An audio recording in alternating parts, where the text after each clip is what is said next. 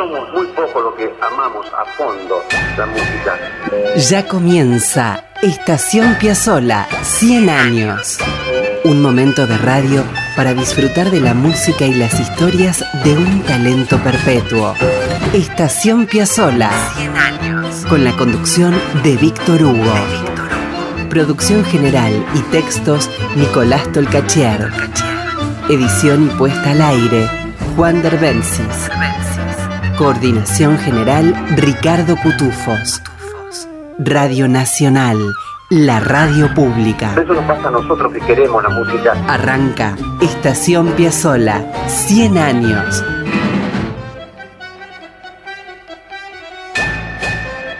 Bienvenidos amigos, aquí estamos. Hacemos una parada porque vislumbramos andenes llenos de buena música. Esto es Estación Piazzola 100 años. Este es nuestro homenaje perpetuo a Astor Pantaleón Piazzolla. Estamos en la víspera de una jornada muy especial, amigos. El próximo miércoles es 24 de marzo. Empecemos con un breve testimonio que dejó Astor, entrevistado por la televisión mexicana a mediados de los años 80, cuando el presidente era el doctor Alfonsín. La extrema derecha quiere destruir al presidente Alfonsín y quieren otro golpe de Estado y eso sí que es lo que lamentaría terriblemente, como para decir nunca más volvería a la Argentina si hay otro golpe de Estado, porque entonces sí que se destruiría totalmente el país. Entonces, los argentinos tenemos que hacer toda la fuerza posible para evitar que pase una cosa así. Eso se trata, de estar a pura memoria para que jamás vuelva a vivirse aquel horror.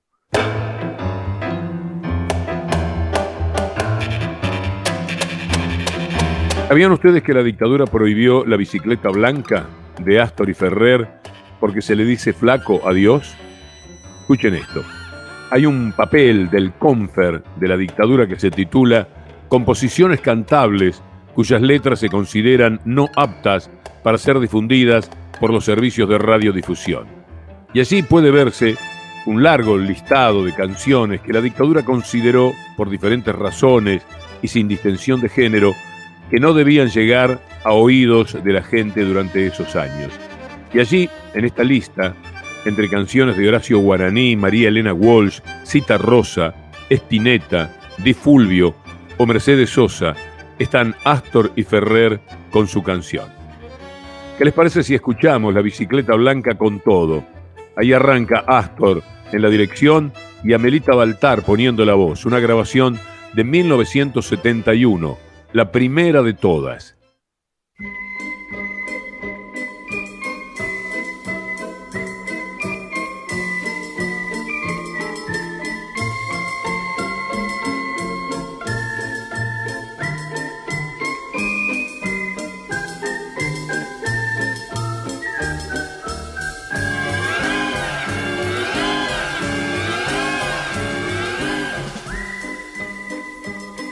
Lo viste. Seguro que vos también alguna vez lo viste. Te hablo de ese eterno ciclista solo, tan solo, que repecha las calles por la noche. Usa las botamangas del pantalón bien metidas en las medias y una boina calzada hasta las orejas. ¿Te fijaste? Nadie sabe, ¿no? De dónde cuernos viene. Jamás se le conoce a dónde diablos va. De todos modos, si lo vieras pasar, míralo con mucho amor. Puede que sea otra vez el flaco que tenía la bicicleta blanca silbando una polquita, cruzaba la ciudad. Sus ruedas daban pena, tan chicas y cuadradas, que el pobre se enredaba la barba en el pedal. Llevaba de manubrio los cuernos de una cabra atrás en un carrito cargaba un pez y un pan. jadeando a lo pichicho, trepaba las barrancas y él mismo se animaba gritando al pedalear. Dale Dios, dale Dios, mete flaquito corazón, vos sabés que ganar no está en llegar sino en seguir. Todos, mientras tanto en las veredas, revolcándonos de risa, lo aplaudimos a morir. Y él, con unos ojos de novela, saludaba, agradecía y sabía repetir. Dale Dios, dale Dios, dale con todo, dale Dios.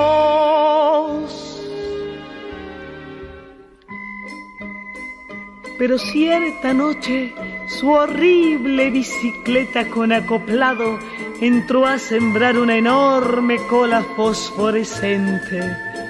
Increíble. Los pungas devolvían las billeteras en los colectivos. Los poderosos terminaban con el hambre.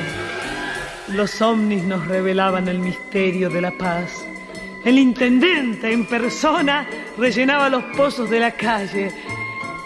Y hasta yo, vive, yo que soy las penas, lloré de alegría bailando bajo esa luz la polca del ciclista.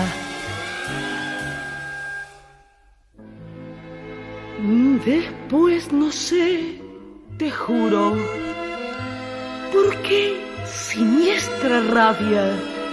No sé por qué lo hicimos, lo hicimos sin querer al flaco, pobre flaco, de asalto y por la espalda. Su bicicleta blanca le entramos a romper, le dimos como en bolsa y nasco duro en grande, la hicimos mil pedazos y al fin yo vi que él, mordiéndose la barba, gritó que yo lo salve. Miró su bicicleta, sonrió, se fue de a pie. Mi viejo flaco nuestro que andabas en la tierra, ¿cómo no entendiste que no éramos ángeles, sino hombres y mujeres? Flaco, no te pongas triste, todo no fue inútil, no pierdas la fe. En un cometa con pedales, dale que te dale, yo sé que has de volver.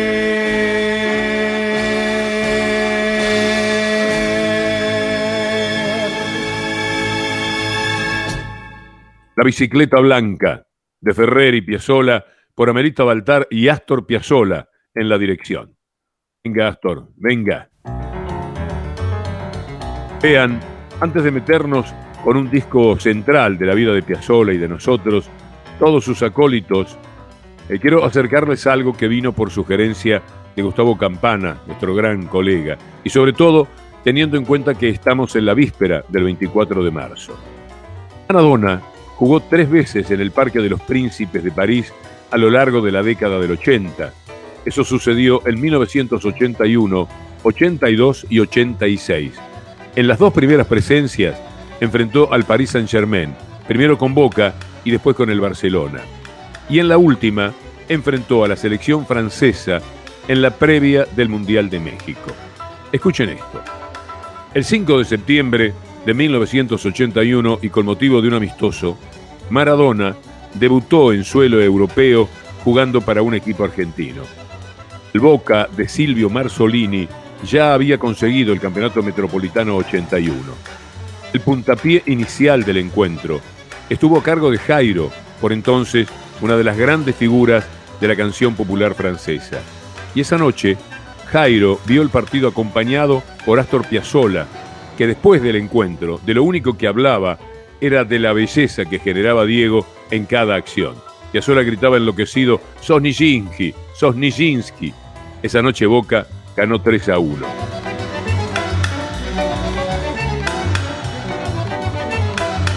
Ese día sucedió algo más fuerte que esa pasión por Maradona que tuvo Astor Piazzolla. Lo que les voy a contar es una pequeña digresión.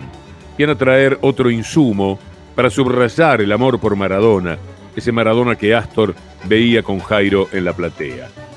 El 26 de noviembre de 2020, y en el marco de los recuerdos que la radio pública tomó en todo el país para homenajear a Diego, Laura Franchi fue convocada por LRA 42 Gualeguaychú para recrear aquella noche de septiembre del 81. Es que en aquella noche, en la que se enfrentaba Boca con el Paris Saint-Germain, en la tribuna había una muchacha llamada Laura Franchi. Y Laura estaba allí porque estaba exiliada. Ella contará esta historia. Bueno, eh, yo llego acá en el año 81 eh, después de haber estado más de seis años presa en la época de la dictadura, fui expulsada de Argentina y eh, llego a Francia, donde me encuentro con otros refugiados. Eh, aquí las organizaciones de derechos humanos trabajaban mucho ya para denunciar lo que estaba pasando en Argentina, como en otras partes de Europa. Y yo integro rápidamente la comisión de familiares de desaparecidos y detenidos en Argentina. Eh, y además, este, bueno, integrando giras con Amnesty Internacional. venía de la cárcel, mi marido, mi primer marido estaba desaparecido. Mi hija, mi primera hija nació en la, en mi segunda hija, perdón, nació en la cárcel. Había una serie de situaciones que yo podía, digamos, realmente transmitir y decir lo que se vivió en ese horror. Y bueno, así que en ese momento, por supuesto, buscábamos eh, de todas maneras que la situación de Argentina se conociera. Y justo en el año 81 eh, hay un encuentro amistoso entre Boca Junior y Paris Saint Germain. Bueno, en ese momento la idea, ah, que viene Boca, yo siempre fui de Boca, me encantó siempre el fútbol, de chiquita participaba, o sea que ese sentimiento colectivo también argentino eh, por el fútbol, ¿no? Cuando llega viene Boca eh, Junior, para mí era como revivir algo de, mi vida normal. De tu tierra. claro, y de mi tierra. Entonces, bueno, vamos, vamos, sí, pero bueno, vamos, ¿qué, qué podemos hacer para aprovechar de esta de esas cámaras que van a estar ahí apuntando, ¿no? Eh, apuntando el equipo de los dos, de los dos países. Eh, la cuestión es que eh, pensamos en hacer una banderola pidiendo por los 30.000 desaparecidos y que fueran dos franceses que la transportaran porque así, si llegaba la policía, nosotros, refugiados, no teníamos problemas. La cuestión es que entramos, era una banderola de, tela, o sea que estaba bien, bien escondida. Y cuando en ese momento que llegamos había una cantidad de, de latinos, eh, había chilenos, uruguayos, argentinos, y se armó una gran tribuna, ¿no? Y enfrente de nuestra tribuna, y ellos ya lo habían, yo pienso que estaba muy bien organizado eso, estábamos realmente una tribuna muy lejos de la otra, o sea, estábamos enfrente. Y estaba tribuna oficial digamos, de la época de la dictadura, digamos, y estábamos nosotros del otro lado, que claro, cantábamos y teníamos más presencia, digamos, ¿no? Y bueno, entonces cuando eh, eh, entra el equipo argentino, eh, se, se, se, alinean los dos equipos, empiezan a cantar el himno nacional, y este, claro, para nosotros en ese momento fue una gran emocionar, una gran emoción cantar el himno nacional argentino, que todos nos emocionamos cuando lo cantamos, pero en un contexto de exilio frente a una tribuna enfrente que estaban los, milicos. Después de seis años presa, con una hija nacida en cautiverio, me imagino. Claro, todo eso y claro, nosotros empezamos a cantar como que estábamos desahogándonos de algo, ¿no? Y, y, claro, y en un momento cuando ya terminan los, los, se estaba terminando, él se da vuelta porque escucha que había otra tribuna y se da vuelta y levanta los brazos, levanta los brazos y nos saluda, como diciendo, pero acá están, ellos son. y nosotros habíamos desplegado la, la, la, bandera. Y eso, eh, lo que yo digo, no es porque éramos argentinos y cantábamos cantos argentinos o el himno argentino. Él vio la bandera. Hubiera podido hacer que no la veía. Y esa, ese es el, ese es Diego. Fue esa, eh, yo creo que él a lo mejor no era un chico que tenía mucha conciencia, pero seguramente que él había escuchado sobre esta historia y seguramente conocía, porque en los barrios pobres, en los barrios marginales, también hubo muchos desaparecidos, y en Argentina hubo desaparecidos, aunque haya gente que los niegue. Eh, entonces, claro, eh, en ese momento empieza el partido y era fuera era increíble. Cada vez que hacía un se hacía un gol a Argentina, él se acercaba a la tribuna y nos saludaba y festejaba con nosotros. No festejó con, con la gente de la embajada. Y eso es la realidad. Era Laura Franchi contando a LRA 42 de Gualeguaychú lo que vivió aquel día en el Parque de los Príncipes. Además de ver jugar a Maradona y creerlo Nijinsky, Piazzola y también Jairo, pudieron asistir a ese gesto maravilloso de Diego, que saludaba y alojaba con sus brazos en alto a los exiliados. Diego le daba la espalda al palco oficial, donde estaba la otra Argentina, el palco demoníaco con los representantes del golpe de Estado.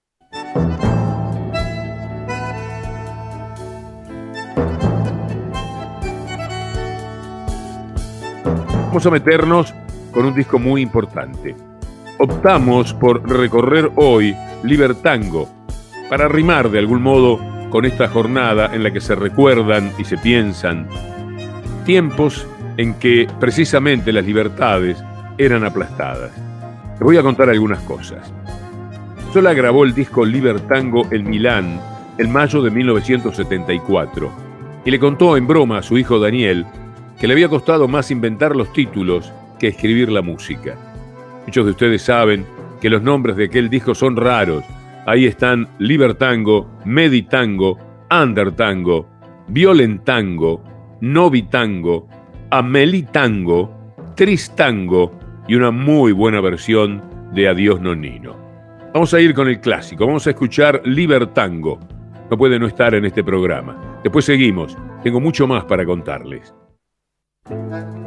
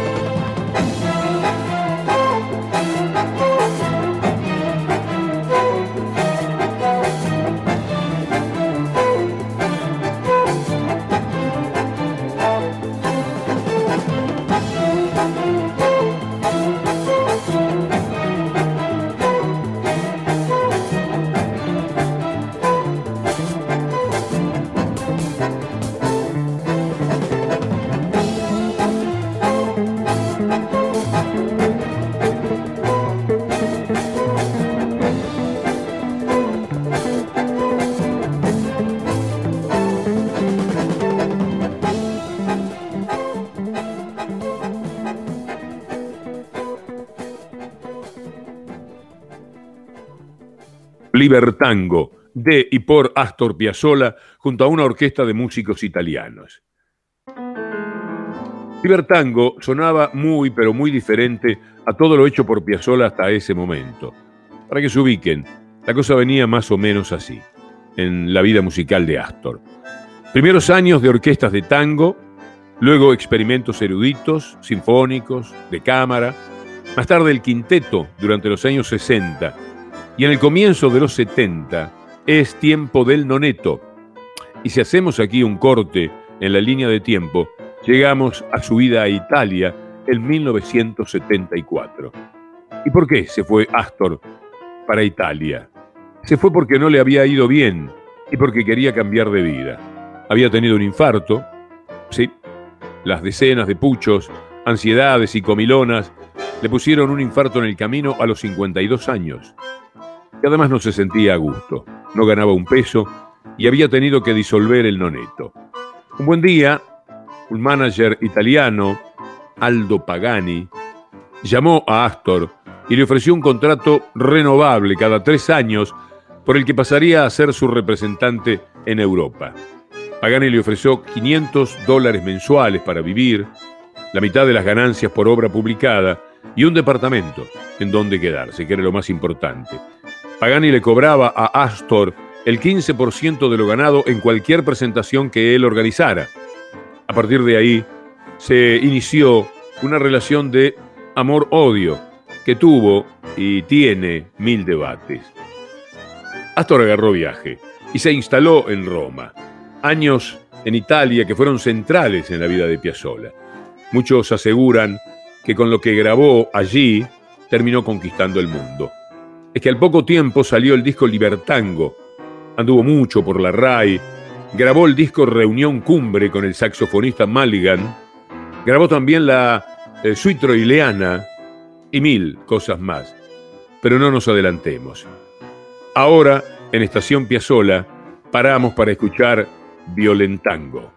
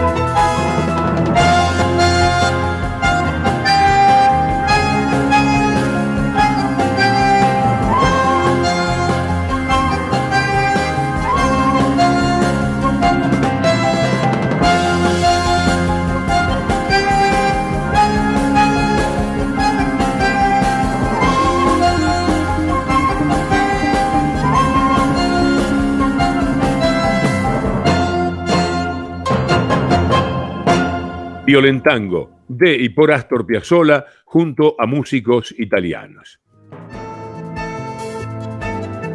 Nombramos alguna vez a esos músicos que lo acompañaron.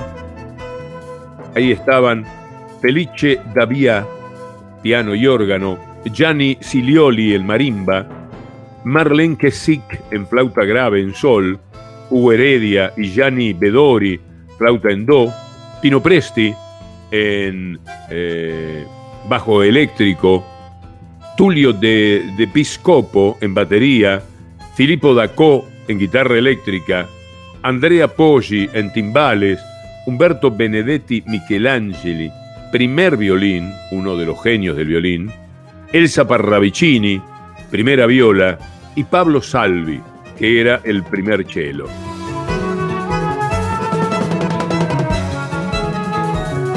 Eso le parecía estar buscando una sonoridad novedosa para captar a su público. Tenía en la cabeza la idea de emparentarse de algún modo con aquel auge del jazz y del rock, aunque a veces en el estudio volaban platos y muchas veces los músicos se indignaban por algunas actitudes de Astor. De todos modos, prevalecía la sorpresa por la calidad de las obras. Cuenta María Susana Assi que uno de los violinistas se le acercó a Piazzolla y le dijo: Astor, questa è musica, e non la merda que facciamo tutti i giorni. Era un reconocimiento extraordinario de uno de los grandes músicos italianos para Astor Piazzolla.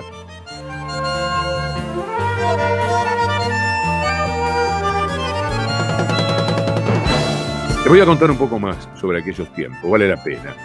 Por esos días, Astor estaba en pareja con Amelita y se instaló eh, con ella en una casa del siglo XVI, en vía del Coronari 222, muy cerca de la Piazza Navona. Cualquiera que haya estado en Roma sabe perfectamente qué es la Piazza Navona, uno de los sitios más deslumbrantes de Roma. Y Astor salía a caminar sus tres kilómetros diarios por las márgenes del Tíber. Nadaba en la playa de Fregene, que estará a unos 20-30 kilómetros de Roma, y hacía el intento, sin demasiado fanatismo, de comer menos. Pronto se entregó de lleno a la composición. Pagani, que, como dije, era su manager, pensando en los programas de radio, le había solicitado que las obras no superaran los tres minutos. Cuentan que Astor se enfureció y le habló de Beethoven. Pero Pagani lo interrumpió y le dijo, Beethoven murió sordo y pobre. Hasta ahora usted no está ni sordo ni pobre.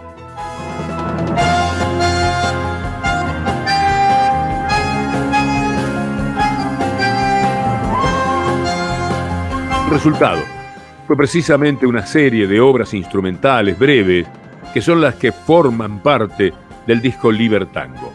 Vamos a escuchar a Meli Tango. La dedicatoria es obvia.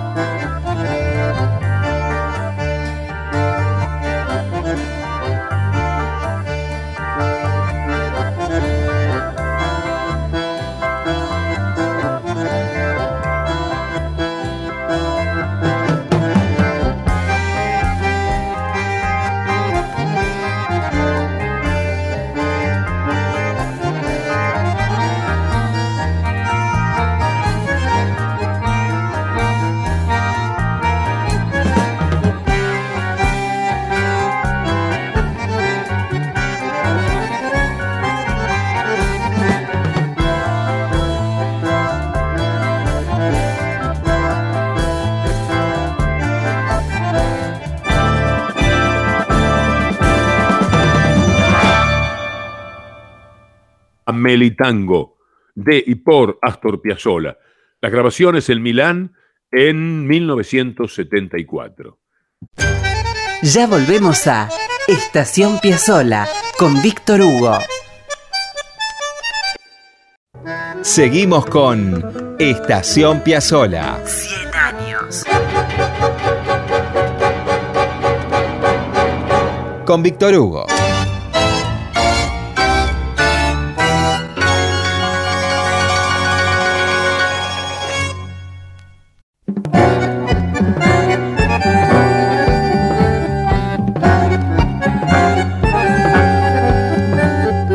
Estamos de recorrida por el disco Libertango que Astor grabó en Milán en 1974 durante su estadía de algunos años en Italia.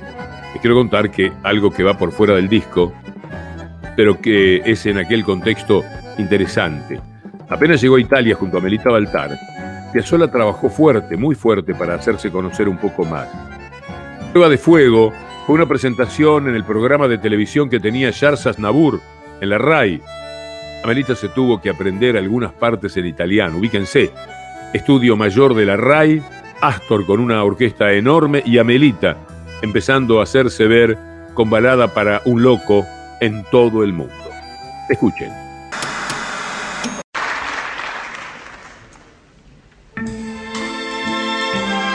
Esco di casa come tutti i giorni si presenta.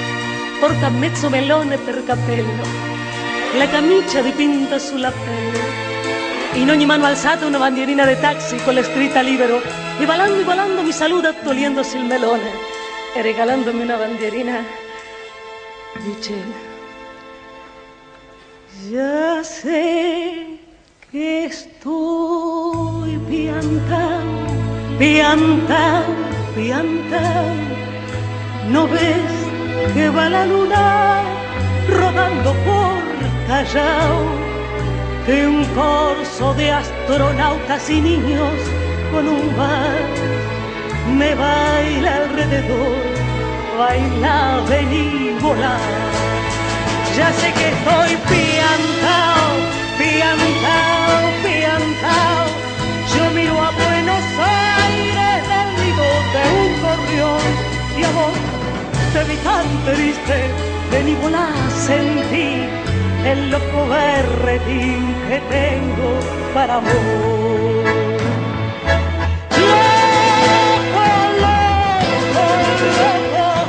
cuando anochezca en tu porteña soledad, por la ribera de tu sábana vendré con un poema y un trombón a desvelarte el corazón.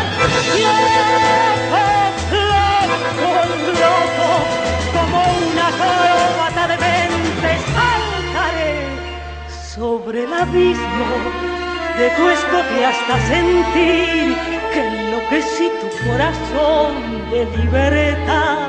Ya vas a ver, così dicendo, ecco che mi invita a sopra le sue illusioni super sport, gridando in corsa lungo i cornicioni, una rondine o mezzo nel motore, dal manicomio applausi, viva, viva i pazzi che inventarono l'amore, e un angelo, un soldato e una bambina ci regalano un valzer per ballare, la gente bella a saludarci è scesa, e il pazzo, amico mio, non so com'è, provo che scampagnì con le sue rissa. Poi mi guarda, cantandomi così. Quereme así, piantao, piantao, piantao. Trépate a esta ternura de loco que hay en mí.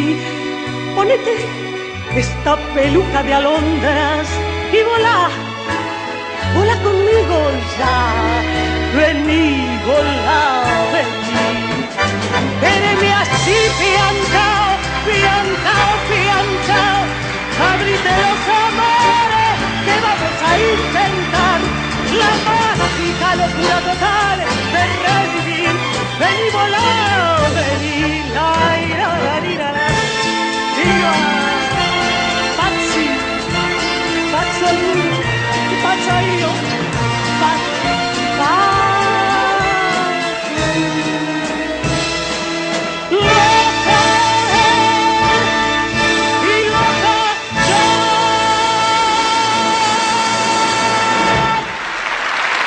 Alada para un loco de Astor y Horacio Ferrer por Amelita Baltar, con la orquesta de la RAI y Astor Piazzolla en bandoneón y dirección.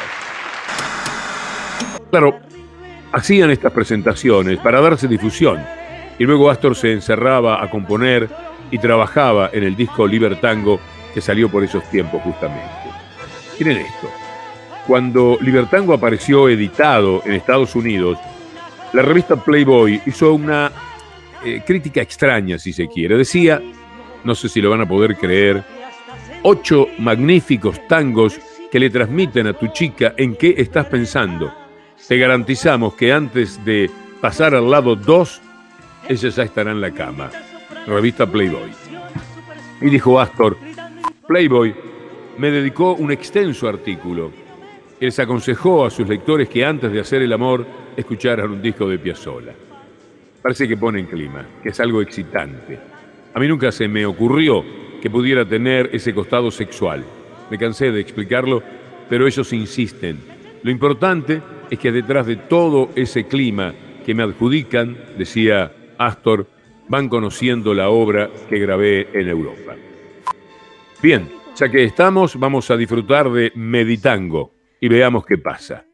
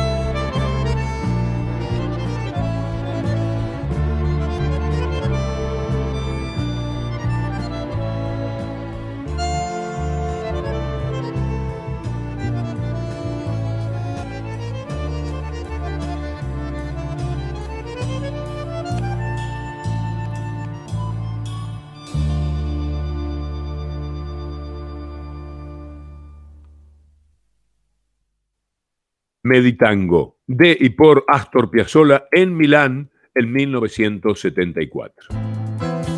La cuestión es que desde Roma, Astor y Amelita iban y venían a distintas ciudades, se peleaban, se amigaban, tuvieron mil encuentros impresionantes. Astor visitó, por ejemplo, a su maestro Alberto Ginastera, que en esa época vivía en la ciudad de Roma. Otro día, en pleno Mundial de Alemania 74 y en la Piazza Navona, Astor festejó el empate de la Argentina con Italia 1 a 1. El 1-0 lo había marcado René Houseman y el empate italiano fue un desgraciado gol en contra del más grande de los zagueros centrales argentinos, Roberto Perfumo. Bueno, lamento decirles que Astor terminó a las piñas con los hinchas italianos y a la vez grababa cosas así. Van a escuchar ustedes Under Tango.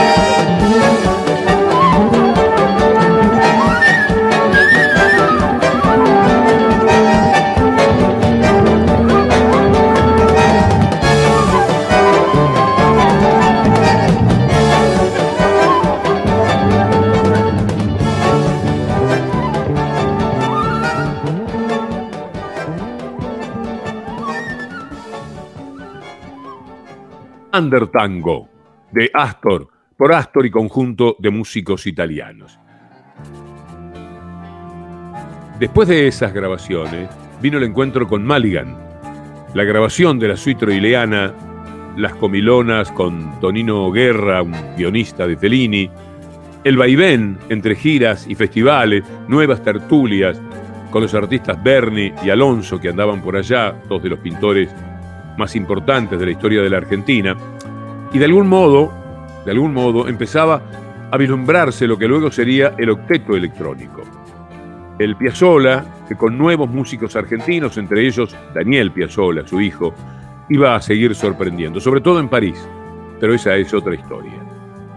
De esta parte y de este recorrido por Libertango nos vamos a ir con Novitango.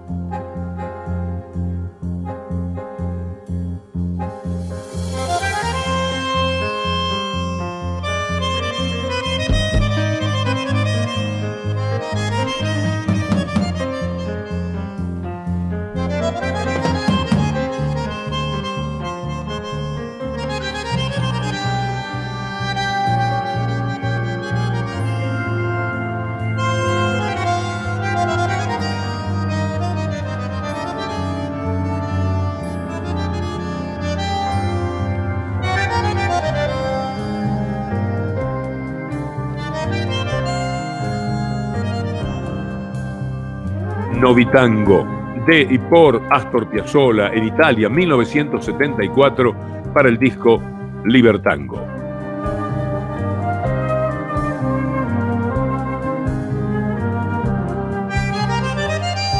Estación Piazzolla, 100 años, lo hacemos junto a Nicolás Tolcachier en la investigación, producción general y textos, Juan Derbensis, un mago de la edición artística, y Ricardo Cutufós en la coordinación. La próxima semana, amigos, si Dios quiere, nos vamos a detener una vez más para acercarnos a la música y a las aventuras de Astor Piazzolla en Estación Piazzolla 100 años. Hasta entonces.